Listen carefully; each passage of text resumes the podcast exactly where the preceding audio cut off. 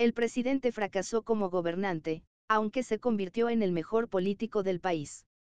Cuatro poderes por Jorge Arturo Estrada. Dos tercios del sexenio consumidos. Malos resultados. Un cuarto de su popularidad la perdió, en ese tramo. Ese, 80%, había sido su rasgo sobresaliente. Ahora, el presidente de la República, Andrés Manuel López Obrador, navega con un 60 a favor y 40 en contra. Es buena calificación, pero es similar a las de Ernesto Cedillo, Vicente Fox y Felipe Calderón en el mismo lapso.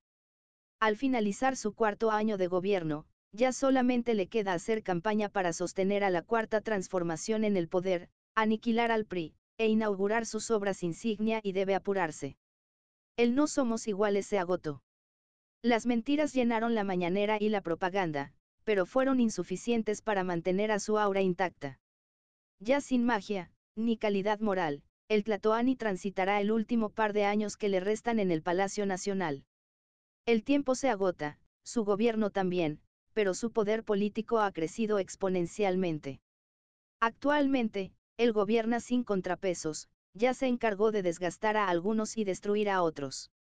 Es el político, en activo, más poderoso del país. Andrés Manuel, resultó igual que muchos de los otros, pero con peores resultados. Su estilo personal de gobernar chocó frontalmente con la realidad del siglo XXI, en un entorno tan globalizado y turbulento. Su visión setentera le quedó chica al país. A su gestión, ya solamente, le alcanzará para impulsar al subdesarrollado sureste, si le salen bien sus proyectos estrellas. Allá la informalidad laboral ronda el 80%, con Oaxaca, con el 80,5, Guerrero, 79,7, y Chiapas, 76,2.